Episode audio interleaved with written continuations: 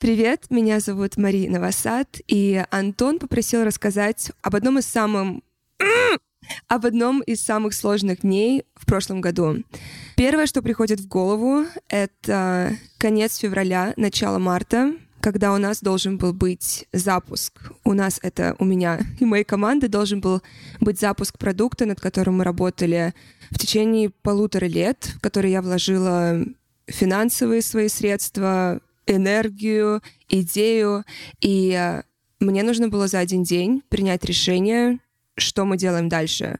Нужно было принять решение, закрывать ли полностью бизнес, в который я уже вложилась и который в перспективе должен был стать моим основным заработком, основным проектом, или закрыть все.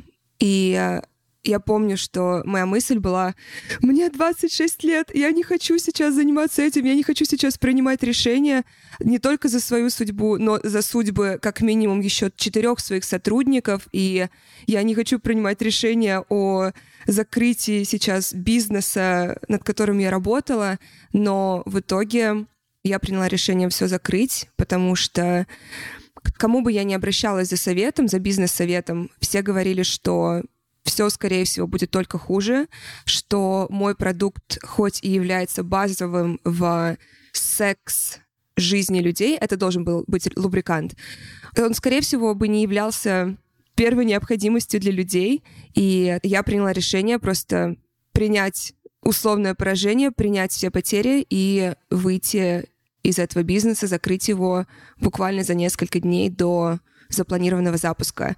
И также почему этот день был вдвойне сложный, это был тот день, когда, по-моему, Альфа-банк сказал, что сегодня последний день, когда работают карты, и я ездила по всему Лос-Анджелесу со своим знакомым, чтобы со всех ATM-машин снимать любое количество денег, которое могла, чтобы просто остаться на плаву, оплачивать свою аренду. Я помню, курс тогда был, по-моему, что-то около 160 рублей, и я со своей российской карточки снимала все, что я могла, потеряла огромное количество денег. У меня включился такой режим flight or flight, что нужно выживать сейчас, что нужно надеть свои штанишки взрослой, взрослого человека и принимать очень сложные решения, которые за меня никто не примет, и делать вещи, от которых буквально зависит сейчас моя жизнь. Вот это был один из самых сложных дней. И, кстати, тебе скажу, этот день, он, скорее всего, и стал началом следующих шести месяцев, в которые я не плакала ни разу, в которые я была исключительно в режиме выживания. И э, после этих шести месяцев я помню, я очень сильно поплатилась ментально, потому что, как выяснилось, нельзя все держать в себе, и нельзя не плакать, и нельзя все время жить в режиме выживания, потому что я помню, я чуть не вошла снова в это состояние, о котором мы с тобой говорили в прошлом подкасте, когда ты не имеешь понятия, зачем ты живешь, ты не имеешь сил вы, вылезать из кровати, потому что ты уже просто настолько подавил в себе все эмоции, чтобы выживать, что ты не знаешь, а за что тебе вообще цепляться? Какой вот этот? Ты, висишь на этом, как Тарзан, висишь на одной лиане, и ты не знаешь, за что тебе дальше цепляться, ты не видишь ничего впереди, и сил у тебя тоже уже физически нет. Ты слушаешь «Искусство ошибаться».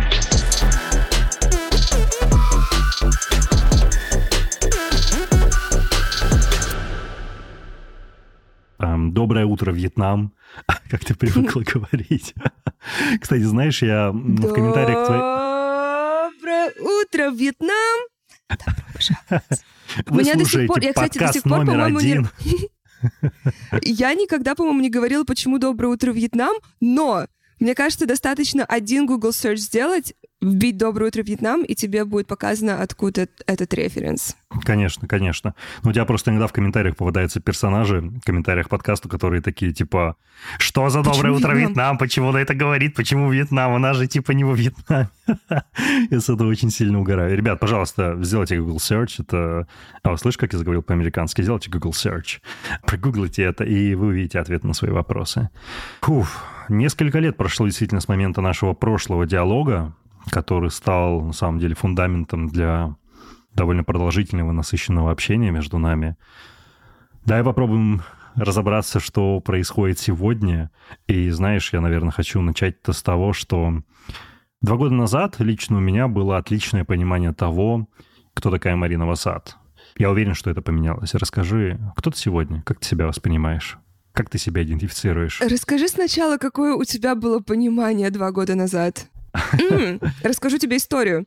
Да, я могу на вопрос ответить, нет?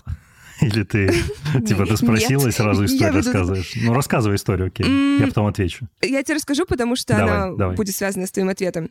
Я, когда начала подкаст, я привлекла внимание большого количества других подкастеров. Да. То есть я вошла и сразу заняла первую позицию, и это очень многим не понравилось. Точнее, подкастеры разделились на два лагеря. Мне не понравилось. Ну, кто-то мне сразу стал писать, что давай к нам на подкаст, приходи, хотим взять у тебя интервью. То есть люди хотели как-то подтянуться, люди хотели меня в свой лагерь, а кто-то стал ну, за неимением более завуалированного красивого слова, стал завидовать. И я помню до сих пор в первый же мой день какая-то женщина, у которой тоже подкаст, которая, по-моему, промоутила женщин в бизнесе, знаешь, такой female empowerment, ага. и она максимально пассивно-агрессивно написала у себя в сторис, мне люди скидывали, не упоминая моего имени, разумеется, она написала, «А как выяснилось, чтобы иметь первый подкаст в России, нужно говорить о том, как делать минет и куни. И я думаю, окей, это, это было очень смешно, но мне написал другой подкастер, по-моему, я его как раз сместила с первого места, и он сказал, когда будешь в Петербурге, давай сходим на чай.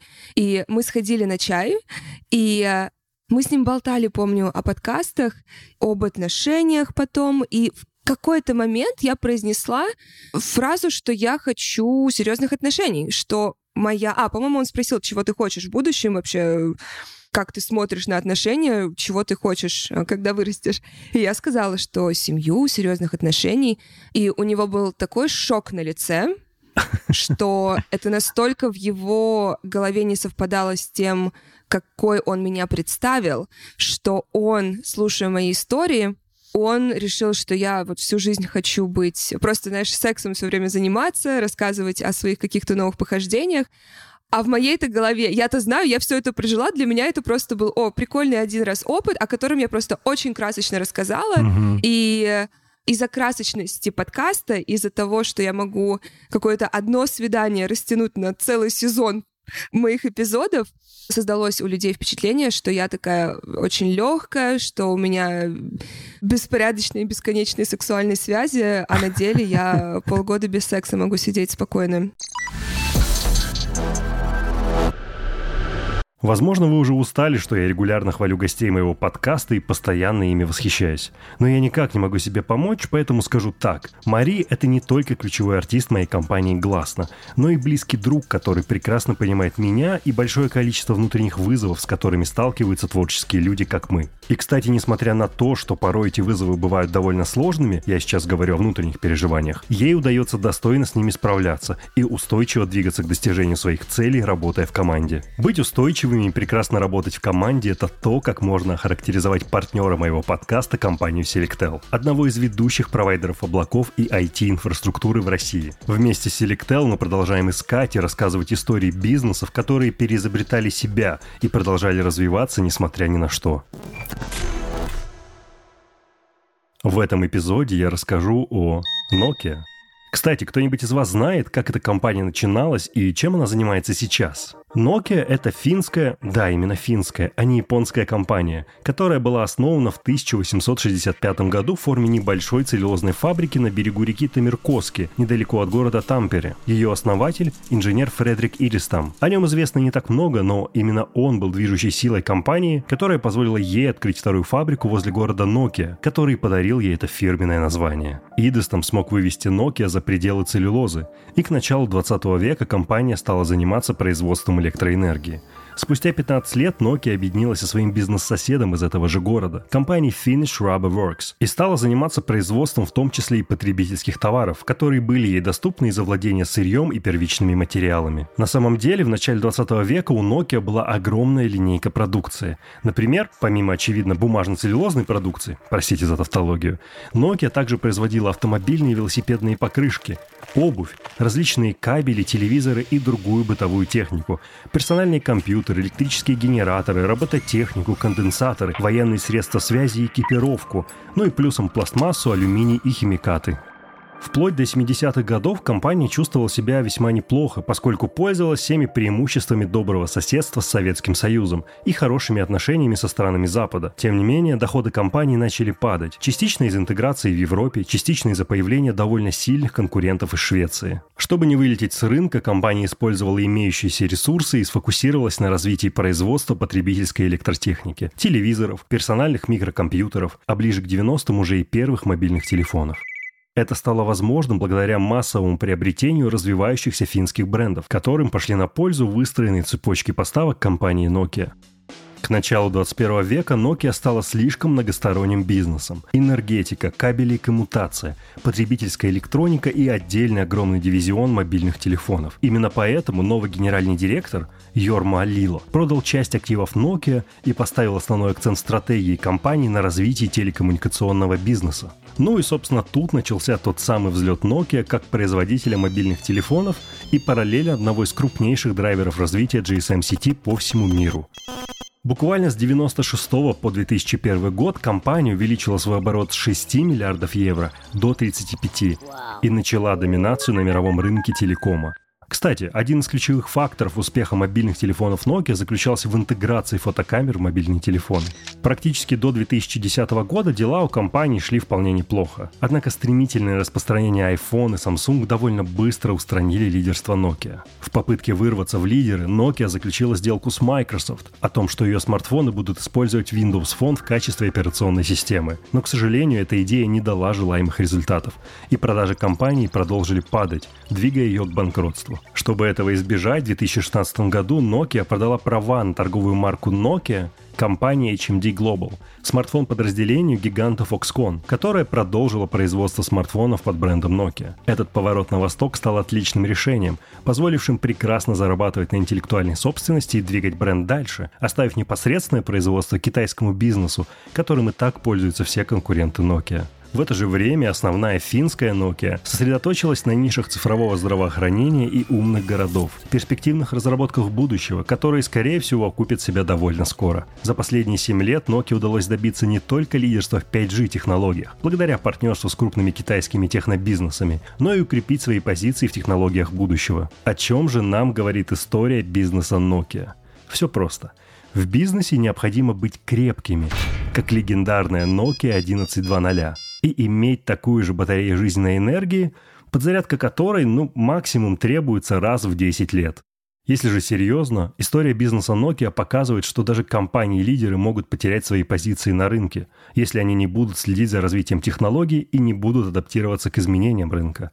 Однако даже если момент упущен, то никогда не поздно найти новые возможности и преуспеть. Как видите, переизобретать себя, ну, непросто. Для этого нужны ресурсы и видение.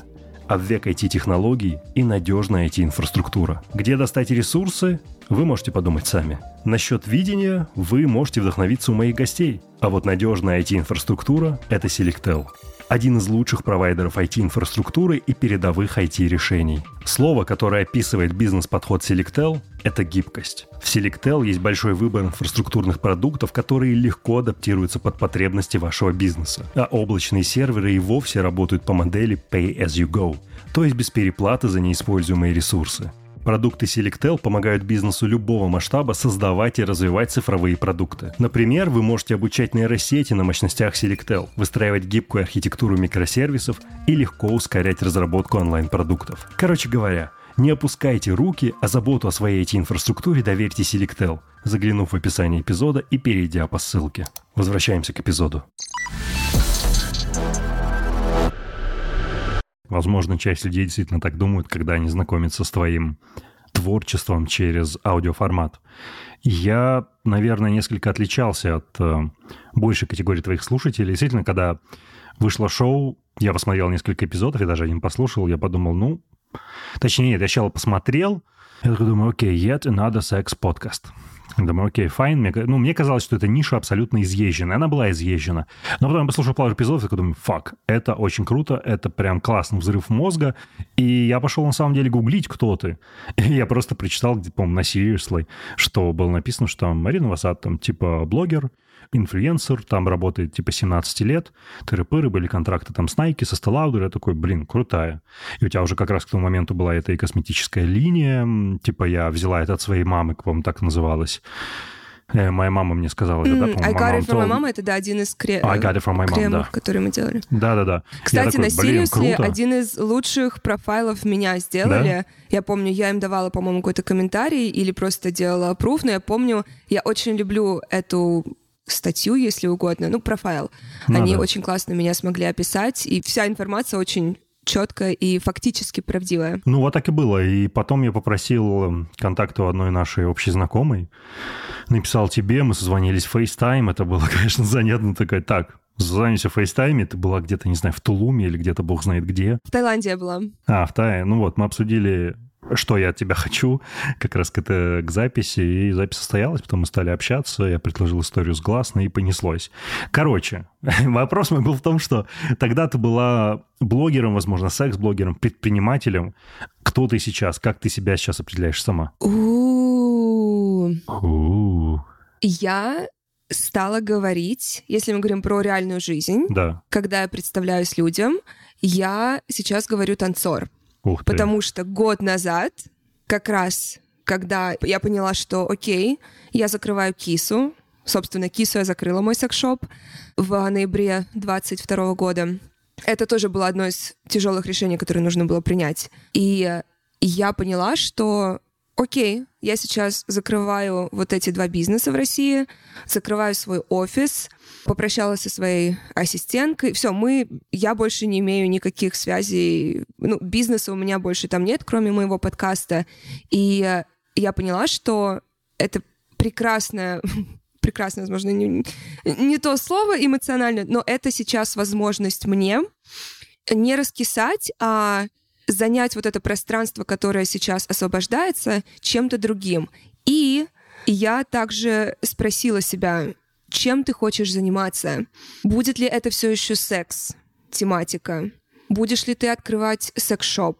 Хочешь ли ты подкаст на английском? Хочешь ли ты YouTube на английском? И на все это я ответила «да», но в один из вечеров я спросила себя, чем бы ты хотела заниматься, если бы деньги не были проблемой?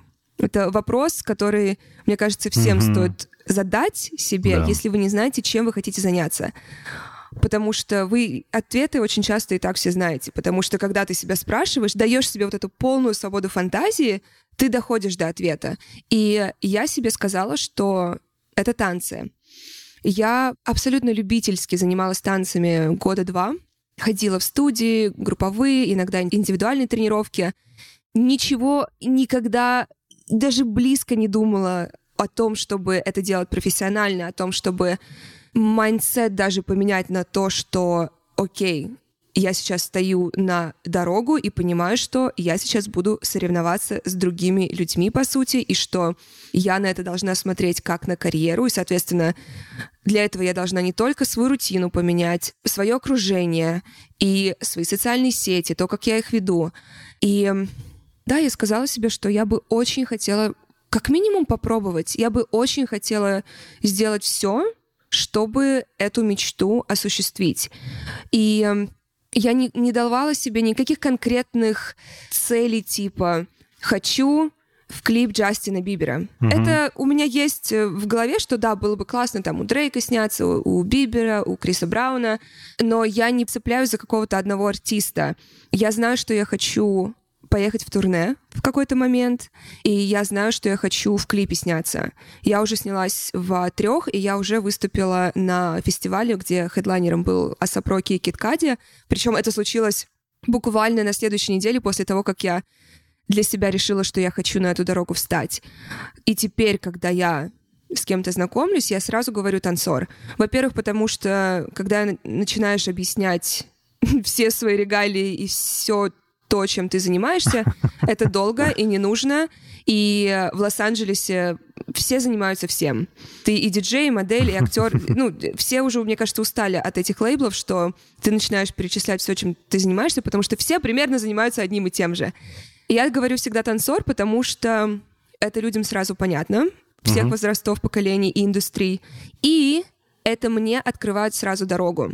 Я про подкаст тоже говорю, разумеется, но я заметила, что уже не один раз, когда я знакомлюсь с кем-то, я говорю, что я танцор, человек может сказать, о, у меня есть подруга танцор, или а у меня дочь танцует, она хореограф. То есть я себе так открываю возможность сделать нетворкинг, а я это ну, ненавижу да. делать, не заморачиваясь вообще, просто говоря, что «Привет, я Мари, я танцор».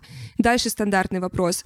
Какие танцы ты танцуешь? И я, разумеется, говорю, ну, как профессиональный танцор, я должна танцевать все, только я сейчас на начале своего пути, поэтому я сейчас больше хожу на классы, нежели работаю. То есть я сейчас повышаю, условно говоря, свою квалификацию. Угу. Поэтому я говорю, что я танцор. Исчерпывающе. Да, это, во-первых, исчерпывающе, и мне самой это утверждает, что ты танцор. Да, я танцор.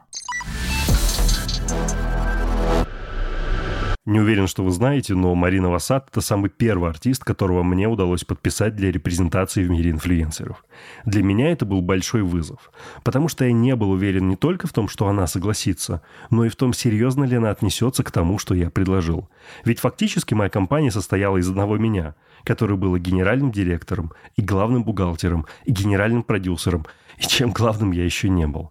Однако Мари внимательно изучила договор и сказала, что будет рада отправиться в это путешествие вместе со мной и нашей компанией. Тем не менее, впереди меня ждала просто огромная куча ситуаций, в которых я не был прежде, и которые мне необходимо было решать.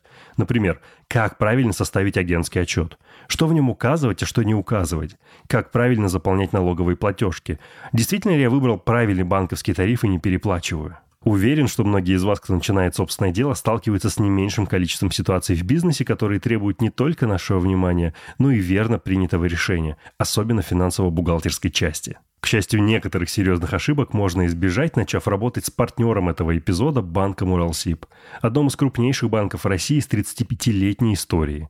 И я особенно рад рассказать о нем, поскольку родился и вырос на Урале. Уралсиб играет по-крупному и предлагает предпринимателям открыть сейчас счет и получить 6 месяцев бесплатного обслуживания. Вы будете получать кэшбэк по бизнес-карте, что, кстати, большая редкость сегодня. Кроме того, вы сможете выплачивать зарплату сотрудникам в пару кликов сервисом «Цифровая зарплата», который еще и рассчитает за вас НДФЛ. Если же вы работаете за пределами цифрового мира и у вас есть торговые точки, то ставка эквайринга начинается всего от 1%. И это по-настоящему щедро. В общем, если вы думаете о запуске собственного дела или даже уже его начали, но сомневаетесь в выбранном банке-партнере, то сейчас самое время принять безошибочное решение и начать работать с Уралсибом. Переходите по ссылке в описании эпизода, и вы найдете всю необходимую информацию.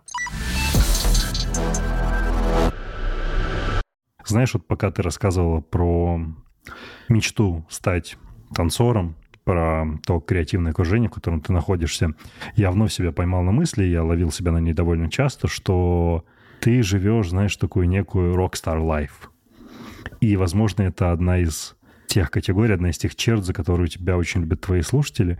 Ты когда-нибудь Давай так, часто ли тебе удается посмотреть на себя со стороны и подумать, твою мать, вот это у меня жизнь? Ты как-то вот отстраняешься, знаешь, так взглянуть на более широкую картину? Антон, это такой классный вопрос, потому что я периодически себя заставляю это делать. Не, не то, что заставляю, но я стараюсь осознанно сесть и как-то посмотреть на свою жизнь, особенно в те моменты, когда я думаю, что ничего интересного в моей жизни не происходит, и я весь день сижу дома с котами, но особенно так как ты знаешь имена не завуалированные, не придуманные для подкаста, я правда периодически думаю, что вау, это очень крутое место, в котором я сейчас была, и я понимаю, что очень малому количеству людей туда доступ вообще открыт, и э, это очень интересный человек, с которым я сейчас познакомилась. У, да, я сейчас познакомилась с девушкой. Я думаю, я могу, наверное, да, назвать, чем она занимается.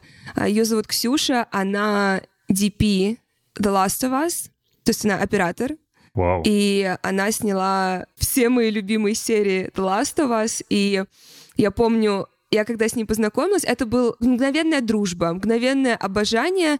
И она мне в тройне понравилась тем, что она, она настолько настоящая и простая, и веселая, и без нотки претенциозности. И она мне рассказывала какие-то секреты съема, какие-то вещи, о которых знают там условно три человека всего в команде, и о которых я никогда никому не расскажу. Честно, да, я в такие моменты чувствую себя особенной, и я благодарю вообще Вселенную, что с такими людьми меня сводит. И это поднимает и мне очень сильно самооценку, не буду врать, потому что я думаю, блин, человек, чьей работой я восхищалась, вот сидит в моей гостиной и гладит моих котов, и мы пьем чай. Да, вот это я очень их берегу, я очень трепетно к ним отношусь. Любопытно, любопытно. Я знаешь, почему это спросил? Ты смотрел The Last of Us? Да, конечно. Конечно, смотрел. Хороший сериал, но я играл и в видеоигру. Поэтому mm-hmm. я с сюжетом знаком как бы задолго до того, как сериал вышел на экраны. Я почему спросил про образ жизни такой рок-звезды? Знаешь, наверное, год назад, на определенном этапе общения с тобой, мне в какой-то момент казалось, что ну такой жизнью нельзя жить долго. И под нельзя жить долго я буквально думал о том, что, блин, ну а дотянет ли Мари до 30, не знаю, или до 40, если она будет реально жить и проживать каждый год так? Тогда как раз вот были моменты с тем... Я сейчас говорю не про 22 год, а про 21. У меня все еще 22 в голове, мы про 21 говорим. Это были твои довольно смелые поездки в Латинскую Америку, какие-то приключения в Нью-Йорке, про которые ты, безусловно, рассказывала в подкасте. И я действительно в тот момент ловил, ну, это было круто для контента, это было круто для продажи рекламы, но, с другой стороны, по-человечески я думал, черт возьми, но как она с этим всем дотянет реально до 30. Ей же придется меняться. И поскольку, естественно, я ни в какой позиции, чтобы там учить тебя жизни, я над этим размышлял. Ты сама вот этому уделяла внимание, что, там, не знаю, вот в текущем лайфстайле, я сейчас не говорю про тот, который стал уже танцорским, а вот условно до появления котиков, ты думал тем, что фак, наверное, мне следует что-то поменять, потому что все происходит слишком стремительно, или наоборот, все происходит слишком красочно. Тебя они такие мысли посещали? Хм.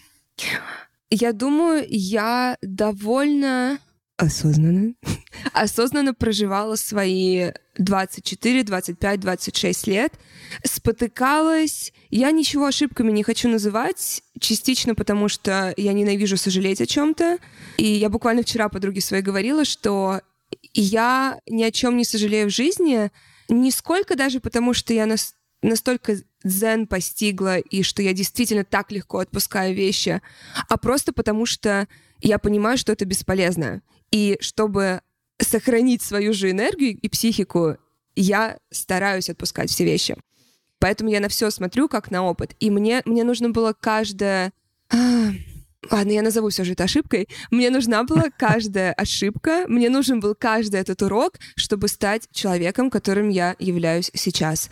Сейчас, если сравнить меня с 21 годом, я намного более спокойная, я намного более женственная, и я понимаю, что это значит. Я понимаю теперь мужскую и женскую энергию.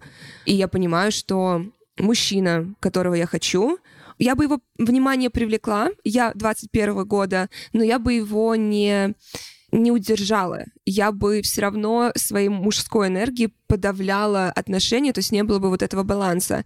И эм, вот если говорить про близнецов в 21 году, когда я в Нью-Йорке была, я же искренне думала, что, о, сейчас у меня начнутся отношения. А потом я взяла, поселилась с его братом, начала общаться еще с их другом, и искренне думала, что все окей. То есть мне все это нужно было. И у меня никогда не было мысли, вот это, наверное, то, что со стороны не было вообще очевидно, у меня никогда внутри не было мысли, что я так и буду всю жизнь жить, что я буду всю жизнь просто заниматься сексом, ходить на свидания и рассказывать об этом в подкасте. И я искала, я все это время искала и любовь, я все это время искала себя, и я понимала при этом, что сейчас для этого лучшее время, что 20-летия, 23, 24, 25, 26, 27 — это идеальное для этого время, потому что все об этом и так говорят. Все всю жизнь говорили, что твое...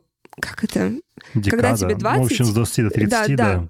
Да, что с 20 до 30 это время, когда ты себя ищешь. И да. я полностью в это углубилась, я дала себе свободу, но в то же время я и наступала на грабли по два-три раза просто потому что, ну, мне, значит, так надо было. Мне, значит, нужно было вот так этот урок извлечь. Ну да.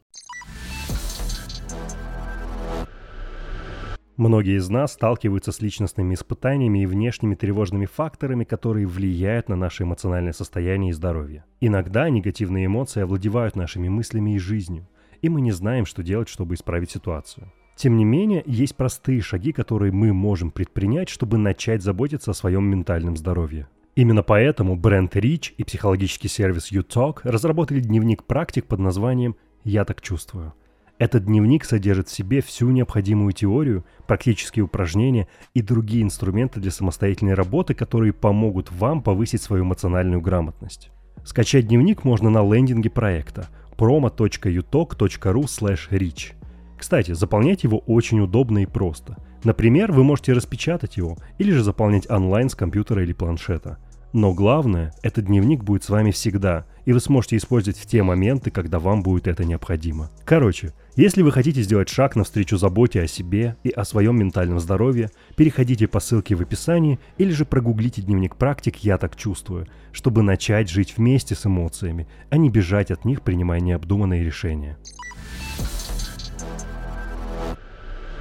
Я знаешь, почему вообще про это завел диалог? Потому что по непонятной для меня до конца причине я ощущаю или испытываю некую социальную ответственность за то, чтобы ты приоткрыла штору за пределы своего аудиоблога образа, потому что, ну, давай так, он не всем подходит, и далеко не все смогут так филигранно кататься на этих граблях, если они них наступят, а могут банально, ну, если говорить образно, проткнуть себе ногу.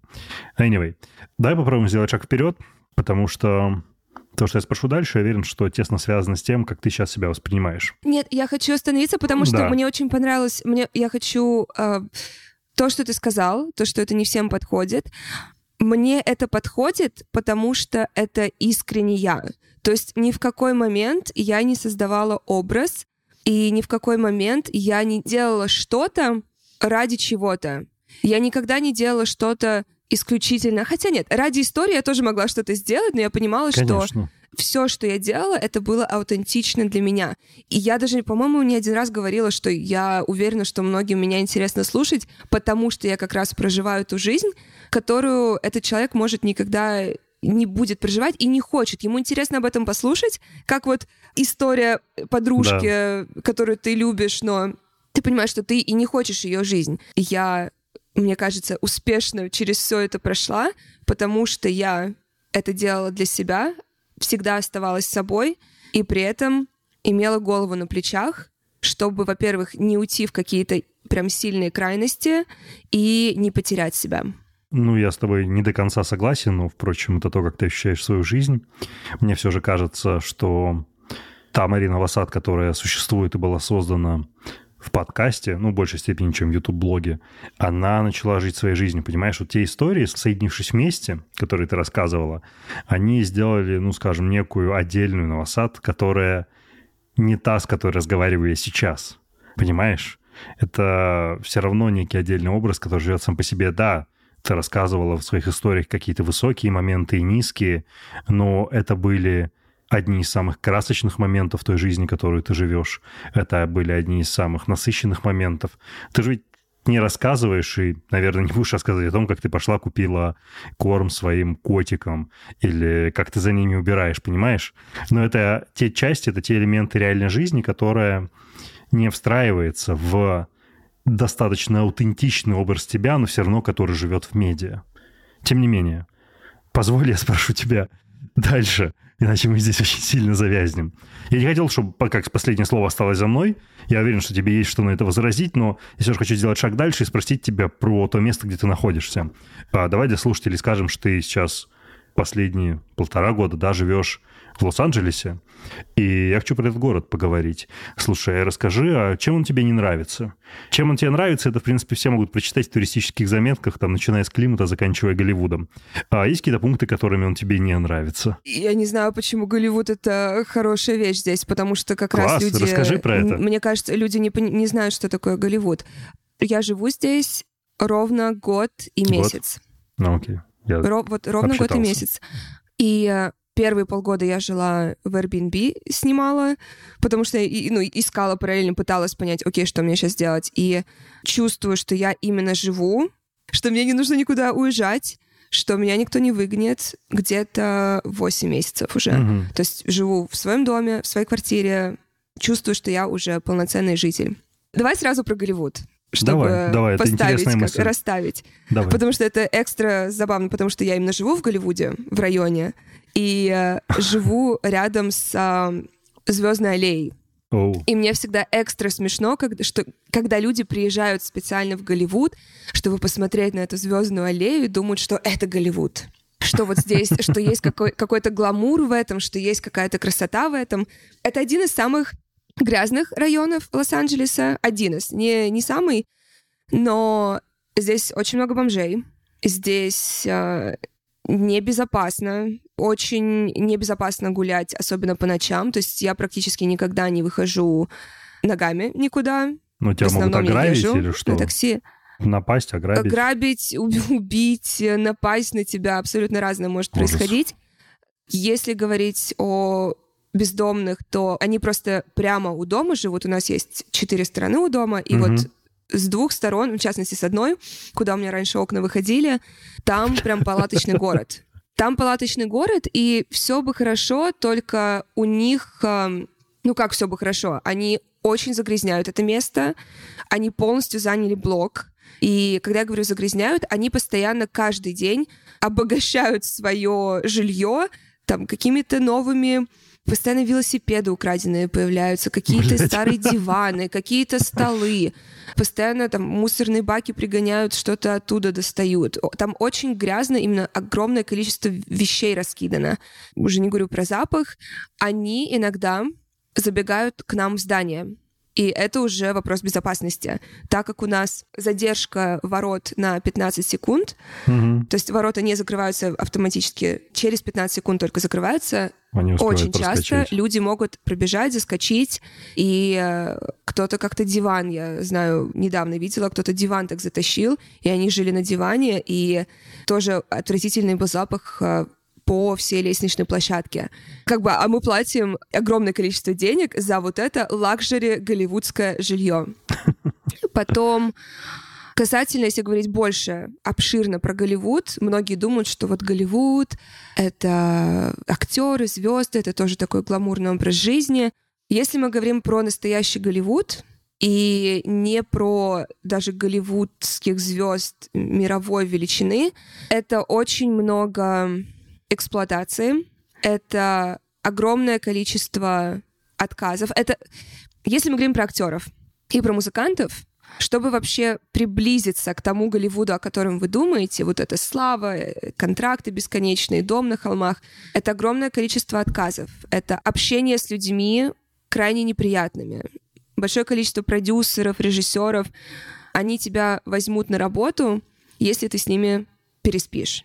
И я как минимум трех подруг только знаю, своих подруг, которые приходили на встречу и которым прям в лицо говорили, что ты получишь работу, если ты со мной переспишь.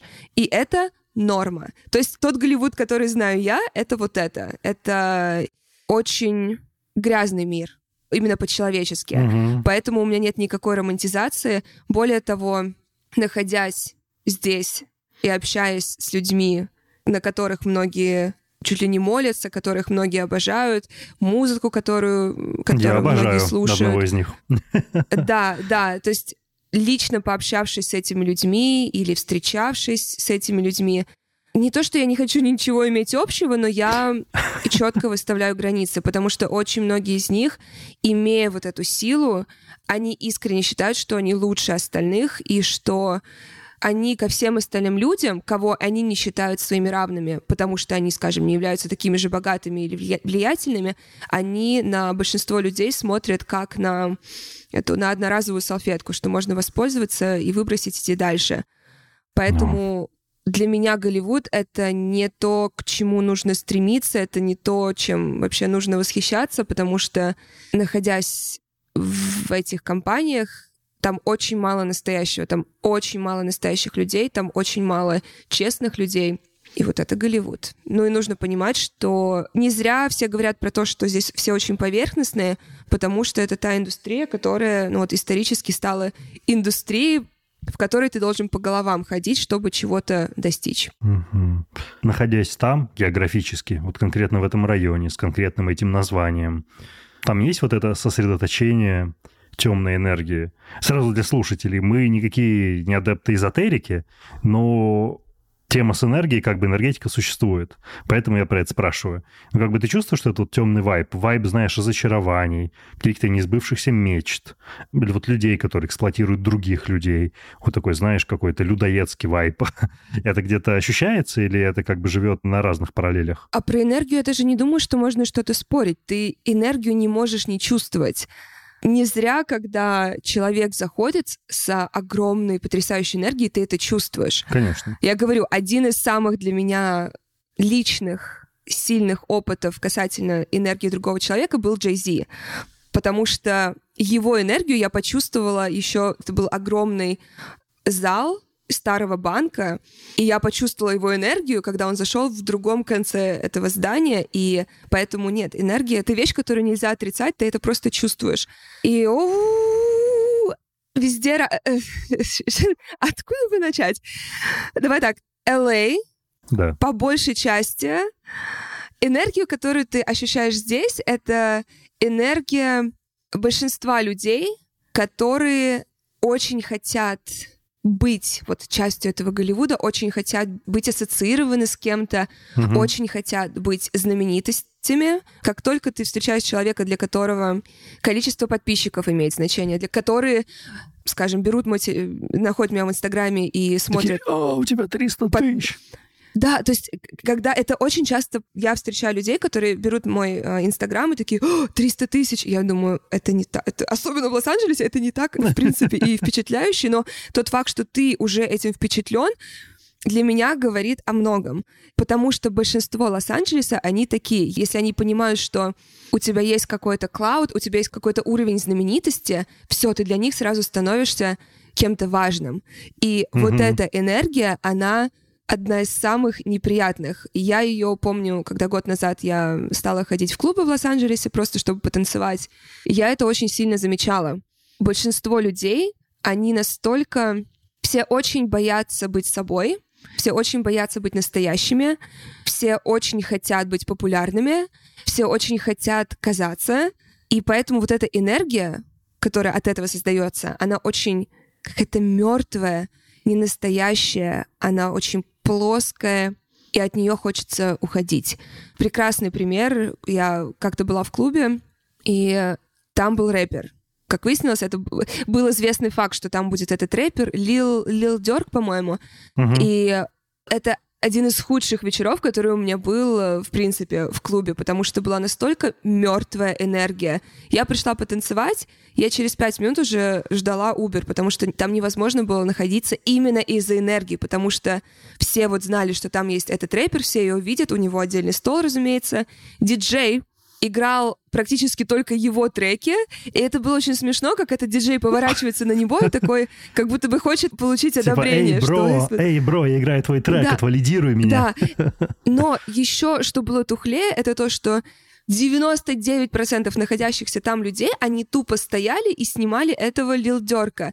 Я даже его увидеть не смогла, но люди, так как знали, что они, у них есть возможность его увидеть, они все вот камеры свои подоставали и пытались его снять. То есть они пришли в клуб, чтобы увидеть вот этого рэпера.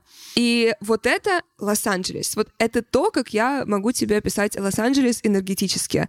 Есть, конечно, дальше уровень очень сильной энергии, и это то, где я люблю находиться. То есть это люди на высоких позициях, люди суперинтересные творческие... Бомжи возле дома. Бомжи возле дома. А, люди, ну, люди, которые достигли высот, но при этом остались человечными. Вот это моя самая любимая энергия. Она сильная не только потому, что... Ну, э, когда человек добивается самых высоких позиций, это для меня означает, что у него невероятная дисциплина, амбиции, что он смог столько в себе побороть, и столько раз делал, возможно, то, что ему не хотелось сделать, но перебарывал, допустим, свою лень. И это в нем создало вот этот сильный стержень, сильную энергию. И плюс он остался человеком, плюс он не потерял, опять же, свою человечность, и это в комбинации создает вот эту лучшую энергию для меня. Ну, то есть такие люди тоже есть.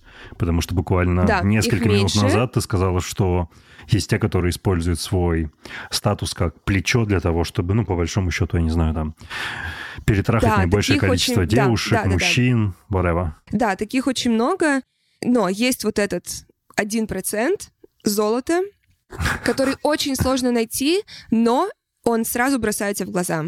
Но это редкие люди. То есть это не сложно, просто это редко. Понятно. А еще одна вещь, это не совсем по твоему вопросу, но есть такая вещь в Лос-Анджелесе, которая как раз популярна среди вот этого первого типа влиятельных людей. Называется Silent Rape, по-моему, называется. Как Silent Rape? Silent Rape. Безмолвное изнасилование? Подруг... Да, по-моему, по-моему, Silent. Так, Сейчас что объясню. это такое? Просто недавно я была на вечеринке, и со мной это пытался делать мужчина. What? И сейчас, э, сейчас расскажу.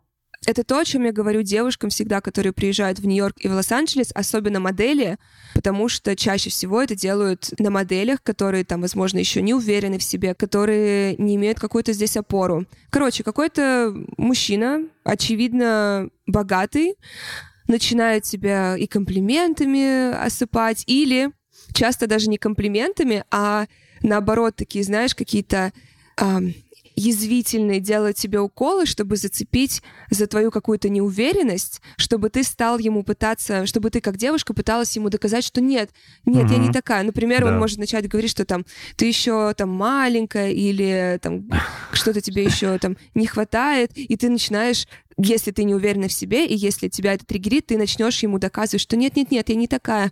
И э, сюда вступают ну, 100% случаях наркотики, uh-huh. что этот мужчина тебе начнет э, ну, здесь может быть и женщина, но чаще всего мужчины. Потом они начнут говорить, что, допустим, они раздали наркотики девочкам или девочке, и начнут говорить, что наркотики не бесплатные, что я же тебе что-то дал. То есть они начнут манипулировать, давить, и уже, видишь, вот почему silent rape называется, что они еще ничего не делают, но они уже тебя вот так вот, знаешь, закручивают, и потом это, ну, заканчивается чаще всего сексом.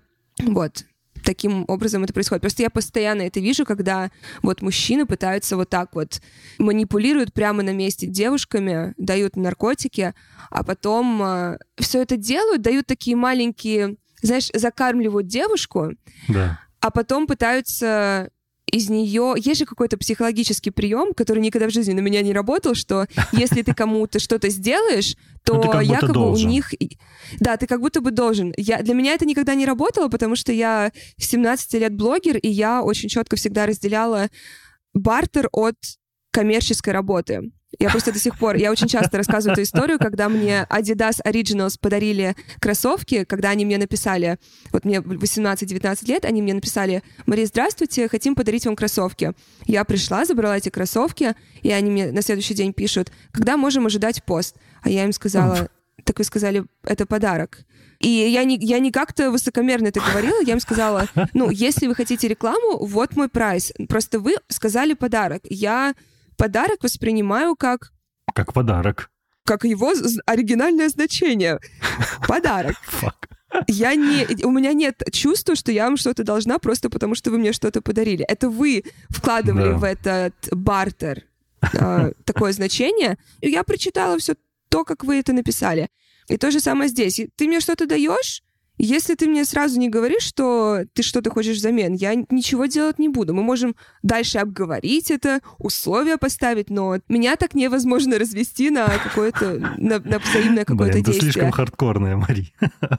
Ну, слушай, ну ты зарабатываешь действительно последние 10 лет самостоятельно, и это, конечно, на тебе такой трюк не сработает. Да, поэтому silent rape, если это кому-то поможет, даже одной девушке или парню, пожалуйста, внимательно за этим следите, что это очень частая вещь в Лос-Анджелесе и в Нью-Йорке, когда тебя начинают вот так окучивать, пытаются тебя и так, и так, и сяк. Я сейчас вспомнила еще несколько историй, когда я возвращалась из клуба с мужчиной. Ну, как бы вот то, что я делала, я часто говорю, не делайте того, что делала я, потому подожди, что... Подожди, надо сказать, скажем, знаешь как? Трюк выполнен профессионалами, не пытайтесь повторить это дома. Да, то есть как бы у меня есть нож в сумке и какие-то там... Понятное дело, я могу сколько угодно Чего? говорить... э, У тебя есть Как нож в сумке. Self- Self-defense? Да, Ну, самозащита, самооборона, самозащита. да. Ты А, есть нож в сумке перочинный, да. Ага. Так же называется. Да-да, и, перо. э, и я, да, окей, я брала класс э, самозащиты, но мы все прекрасно понимаем, что очень часто ты забываешь все в моменте. То есть я не говорю, что я защищена всегда на 100%, но я помню, я как-то ехала, меня позвал мужчина на вечеринке на автопате, и э, мы ехали в его машине, и он положил он снова там и комплиментами. Самый популярный комплимент, который вы услышите от мужчин сильно старше, это то, что ты Такая очень взрослая для взрослая своих с- лет. Да, взрослая для своих лет, что ты Сука. очень мудрая для своих лет. Я вас умоляю, никогда на это не поддавайтесь. Даже если это очень тешит ваше эго, и даже если это действительно может быть так, я всегда просто для себя понимала, что я действительно взрослее. То есть лет с 13 я всегда чувствовала, что я взрослее, чем мои сверстники. Но я это всегда объясняла тем, что у меня старший брат, и я Мария, всегда извини, просто пожалуйста, я ну, должен тянулась перебить. до него. Так это ты вводишь тему, которую ты сама начинаешь раскрывать.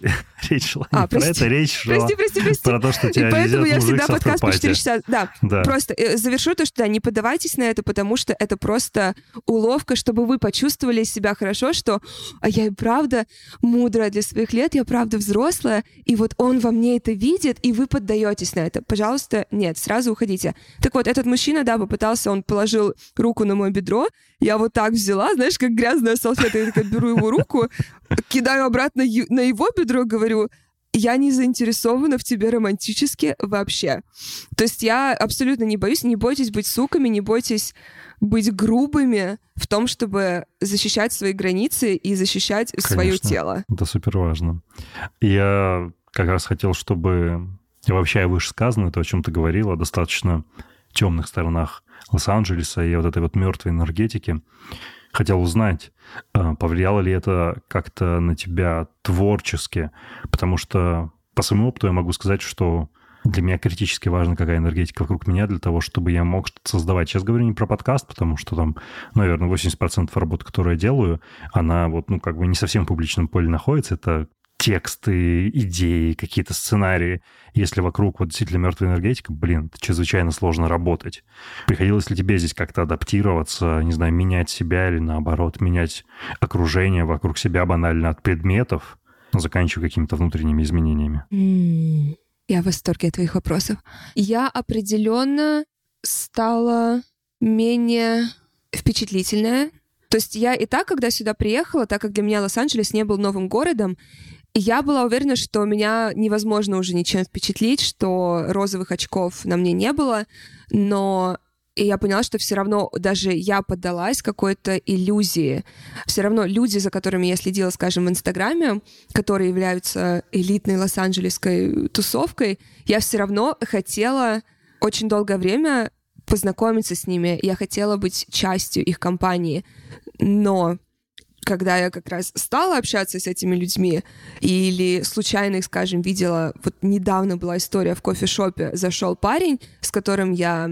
Не то, что я с ним хотела познакомиться, но мне всегда было интересно, о, а он такой же классный, каким он показывает себя в Инстаграме. Говоря про энергию, самая плоская энергия, которую я когда-либо видела в жизни. И он, он зашел в кофейню, а мы выходили с подругой. Он перегородил нам дорогу и стал смотреть а, на полке, там просто смотреть, что там лежало. То есть он не мог нас не увидеть, он продолжил стоять, что-то там смотрел, выбирал, потом повернулся на нас и сказал, ой, sorry, и сделал шаг назад. Не открыл нам дверь, ничего, а просто как будто вот он король этого места, король этого города, все под его тайминг подстраиваются. И чем больше я людей встречаю, с которыми я когда-то хотела познакомиться, тем больше они оказываются вот людьми, с которыми на самом деле я в реальной жизни не хочу, не хочу общаться. Поэтому что изменилось, это моя, да, впечатлительность, наверное. Я, я стала не то что более холодной и черствой, но я не поддаюсь какому-то шарму, который Голливуд может э, показывать. Я определенно стала более сфокусирована на работе. Я немного сдалась с отношениями в Лос-Анджелесе, потому что здесь большая проблема, в особенности, что люди не хотят останавливаться на одном человеке. Все время смотрят mm-hmm. тебе за спину, ища что-то лучше. То есть никто не хочет как будто бы моногамии. Никто не хочет с одним человеком быть. Ну, когда я говорю никто, большинство не хотят. Ну да. Большинство вот все время сливаются, потому что все вот боятся заземлиться с одним человеком. И я сейчас обратно возвращаюсь в дейтинг. У меня сегодня буквально первое свидание за наверное, 6 месяцев. Я Вау. хочу вернуться в дейтинг, но у меня уже, у меня четко сформулировано мое ТЗ. Четко я, я знаю, что я хочу, и я сразу формулирую это людям, с которыми mm-hmm. я мэчусь в, в приложении. Но при этом я для себя ментально решила, что мне окей следующие полтора года быть одной и всю энергию пускать на карьеру. Я смотрю сейчас на Лос-Анджелес как на ресурс, которым я хочу пользоваться нежели наоборот. То есть я не хочу, чтобы у меня Лос-Анджелес забрал мою душу, чтобы он забрал мою молодость, чтобы я поддалась вот этим вечеринкам, бесконечным тусовкам, наркотикам и так далее. Я хочу все брать из Лос-Анджелеса. То есть я хочу, да, отдавать свою работу, энергию, вкладываться, но я хочу взять все, что Лос-Анджелес может мне дать. Вот это главный был мой такой угу. shift в моем фокусе, в oh, том, shift. Okay. как я думаю. Shift. А так особо ничего не, больше не поменялось. Просто, просто, знаешь, больше мозг включила. Если оказалось, что место для как раз безудержных амбиций, возможно, не в творческой среде, это, конечно, Нью-Йорк. В всяком случае, с точки зрения вот той идентики, которую нам показывает как раз Голливуд, это именно Нью-Йорк, где довольно сильный движ, возможно, похоже даже на московский движ или на ну, больш, движ больших городов таких, знаешь. В то время как Лос-Анджелес действительно какой-то такой творческий притон, в котором вот на холмах живут селебы, а там вот у подножья бог знает, что происходит. Ну, еще это город, который присутствует в игре GTA. Пожалуй, все. И тебя как с, с, с Нью-Йорком? Тебе не кажется, что там может быть энергия посильнее, или тебе именно здесь хорошо? На данном этапе. В Нью-Йорке ты выживаешь. Mm. В Нью-Йорке да, сильная энергия, но она безумно утомительная. Я давно услышала от База Лурмана, режиссера моего любимого, что ты должен пожить в Нью-Йорке однажды и уехать, пока он не сделал тебя слишком черствым. Oh. И пожить в Калифорнии однажды, пока она не сделала тебя слишком мягким. И я, во-первых, понимаю это на клеточном уровне, я чувствую это на клеточном уровне, и поэтому я из Нью-Йорка уехала ровно в тот момент, когда я поняла, что это слишком уже для меня. И я бы не могла больше жить в Нью-Йорке, мне очень нравится туда, туда приезжать.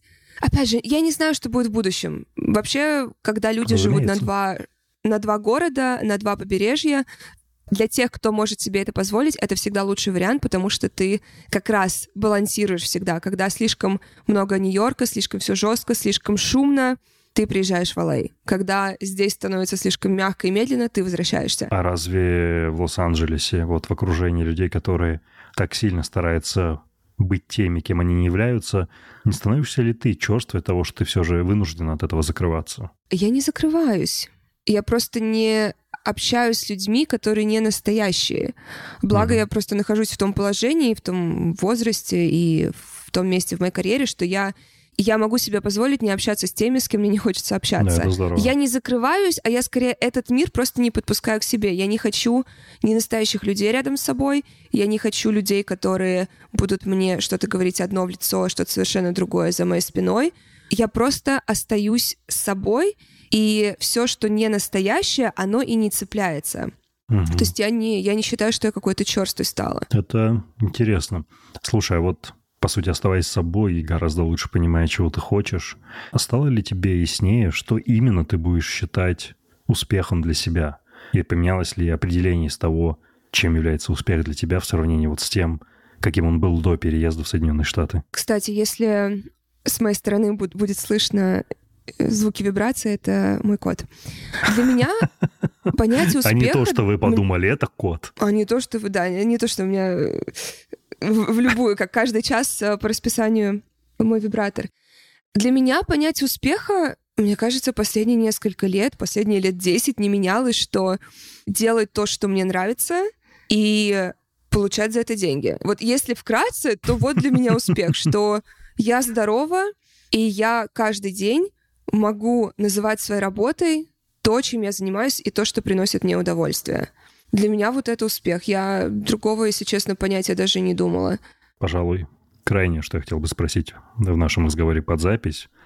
А, если бы тебя сейчас отправили обратно на 10-11 лет назад, когда тебе было 15-16, ты бы захотела пройти весь тот же путь, который ты прошла, или же ты что-то поменяла? Антон, это один из тех вопросов, о которых я стараюсь никогда не думать, потому что я бы поменяла все. Я бы все сделала иначе.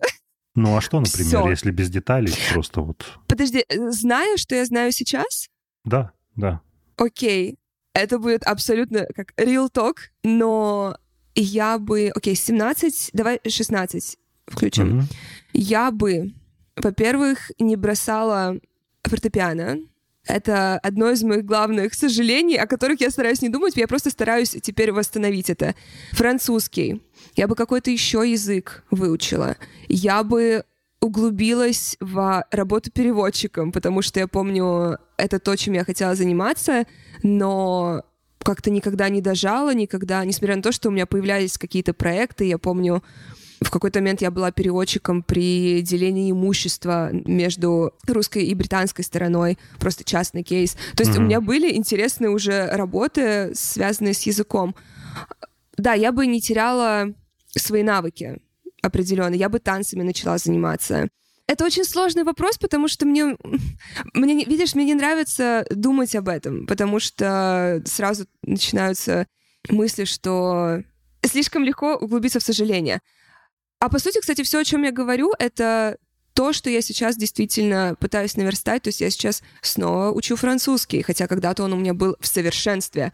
Я снова играю на фортепиано, хотя когда-то я была там лучшей в своей школе музыкальной. Я пытаюсь сейчас восстановить все то, что я когда-то бросила. И танцы, растяжка. То есть я бы просто говорила себе, так, расслабься, парень Потому что многие девочки 16-17 начинают думать, что «О, где парень, где отношения, где... Почему у меня все еще не было первого поцелуя?» Это все равно вот это такой белый шум, который у девочек, в частности, действительно присутствует, и не то, что мешает жить, но это мысли, которые утомляют. Ты думаешь, блин, почему это у других есть, а у меня нет, и что-то мне нужно по-другому делать или нет, и ты можешь от этого сбиться со своего пути и сбиться с фокуса на себя, потому что ты думаешь, что у тебя все это уже должно быть, и тебе нужно фокусироваться на отношениях и так далее, и так далее. И это то, что я говорю сейчас каким-то своим друзьям, которые сильно моложе, фокусируйтесь на себе. Вот мне сейчас 27 лет, и я могу сказать, что ты не, ничего не потеряешь, если у тебя не будет и отношений до 27 лет.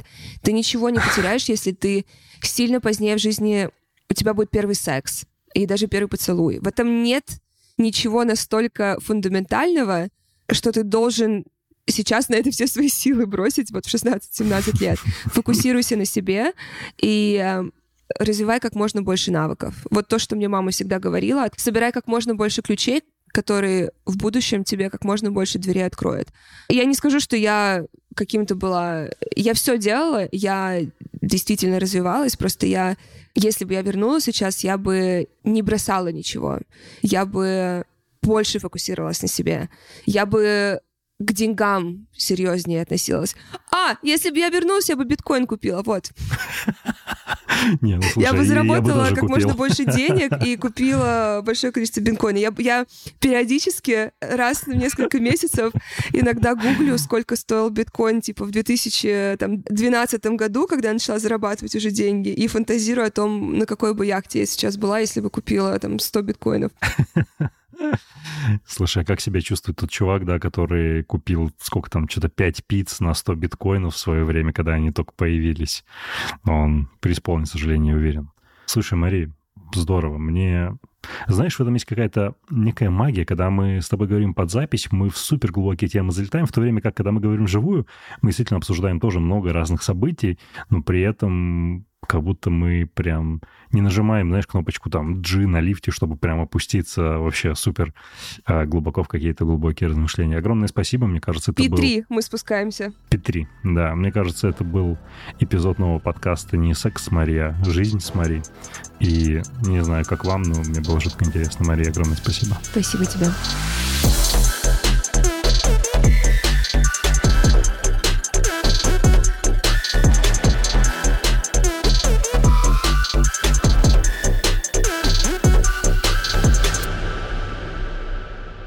В эпизоде была реклама ПАО «Банк Уралсиб». Акция «Выгодная весна» проходит с 13 марта по 31 мая 2023 года для юридических лиц и индивидуальных предпринимателей в период акции, открывших первый расчетный счет в рублях в банке и оплативших аванс по условиям акции. 6 месяцев бесплатного обслуживания, скидка 50% от стоимости пакета за авансовый период в первый месяц, при покупке пакета расчетно-кассового оборудования на 12 месяцев на тарифах оптимальной на высоте и ВЭТ. Акция с Уралсибамбуть проходит с 1 марта по 31 июля 2023 года. Комиссия 1% в рамках тарифа с процессинговой платой для новых клиентов по услуге торгового эквайринга по виду деятельности больницы и госпитали. Подробнее об акциях можете найти на сайте Уралсиба www.uralsib.ru slash p slash sme slash rko spring. ПАО Банк Уралсиб лицензия ЦБРФ номер 30 10 сентября 2015 года.